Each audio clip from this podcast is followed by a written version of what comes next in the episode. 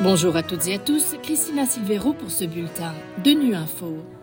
Au menu de l'actualité, dans le nord de Gaza, les patients blessés ont faim et attendent de mourir alors que le dernier hôpital ferme ses portes. La représentante de l'ONU sur les violences sexuelles appelle à enquêter sur les violences du 7 octobre commises par le Hamas. Enfin, les élections se poursuivent en République démocratique du Congo. La faim fait des ravages à Gaza et l'on s'attend à ce que les maladies augmentent dans toute la bande, surtout chez les enfants, les femmes enceintes et allaitantes et les personnes âgées. C'est ce qu'a confirmé l'OMS s'appuyant sur les nouvelles estimations publiées ce jeudi par le partenariat mondial IPC sur la sécurité alimentaire. Selon l'OMS, Gaza est confronté à des niveaux catastrophiques d'insécurité alimentaire. On écoute le témoignage de Sean Casey qui a mené une mission hier à l'hôpital Al-Shifa dans le nord de l'enclave palestinienne. Pour l'instant, c'est un endroit où les gens attendent de mourir, à moins que nous puissions les déplacer vers un endroit plus sûr et obtenir des soins. Même dans les hôpitaux, les patients qui ont été gravement blessés crient vers nous et demandent de l'eau et de la nourriture.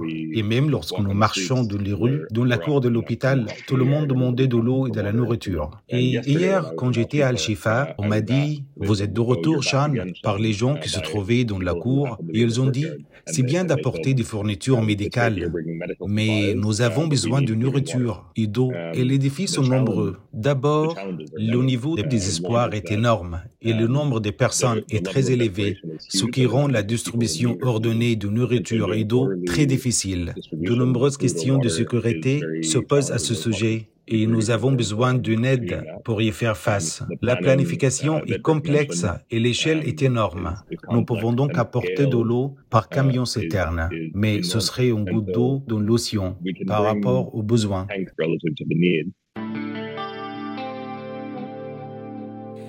La représentante spéciale de l'ONU chargée de la question des violences sexuelles commises en période de conflit reste gravement préoccupée par la sécurité et le bien-être des otages, en particulier des 15 femmes toujours détenues par le Hamas après 75 jours de captivité. Pramila Paten a demandé leur libération immédiate dans un communiqué publié ce jeudi, Maxime Robin. Nous savons que dans des circonstances d'enlèvement ou de détention, les femmes se trouvent dans une situation particulièrement difficile. Elles courent un risque accru de différentes formes de violence, y compris des violences sexuelles. C'est pourquoi j'appelle le Hamas à libérer immédiatement et sans condition les otages restants, en particulier les 15 femmes. Ce sont les mots de Pramila Patton, la représentante spéciale de l'ONU chargée de la question des violences sexuelles commises en période de conflit.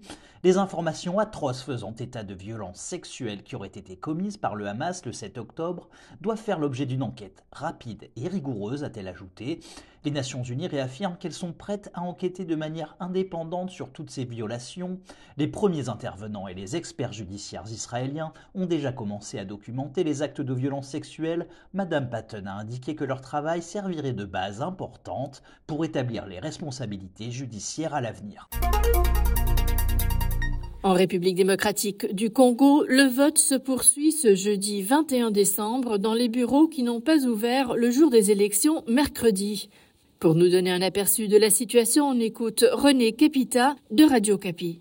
Après une journée de vote marquée par plusieurs incidents hier mercredi 20 décembre, retard dû au déploiement tardif des kits électoraux, les opérations de vote se sont poursuivies jusque tard dans la soirée et dans certains endroits jusque ce jeudi dans la matinée. Le dysfonctionnement des machines à voter, des difficultés pour les électeurs de retrouver leur nom sur les listes électorales ou encore la non-maîtrise par ces derniers de la procédure de vote électronique ont fait que dans la plupart des centres de vote, les opérations de vote se sont prolongées au-delà de 11 heures prévues par la loi. Dans les territoires tels Kabambare dans le Maniema, Manono dans le Tanganyika ou encore dans la ville de Kinshasa, certains centres de vote n'ont pu ouvrir que ce matin comme l'a autorisé la Commission électorale nationale indépendante alors que d'autres où les kits électoraux n'avaient pas encore été déployés jusque dans la mi-journée ce jeudi, les populations attendaient encore d'exercer leurs devoirs citoyens. Toutefois, partout où les opérations se sont déroulées sans incident majeur, le dépouillement des résultats a démarré hier soir ou encore ce matin.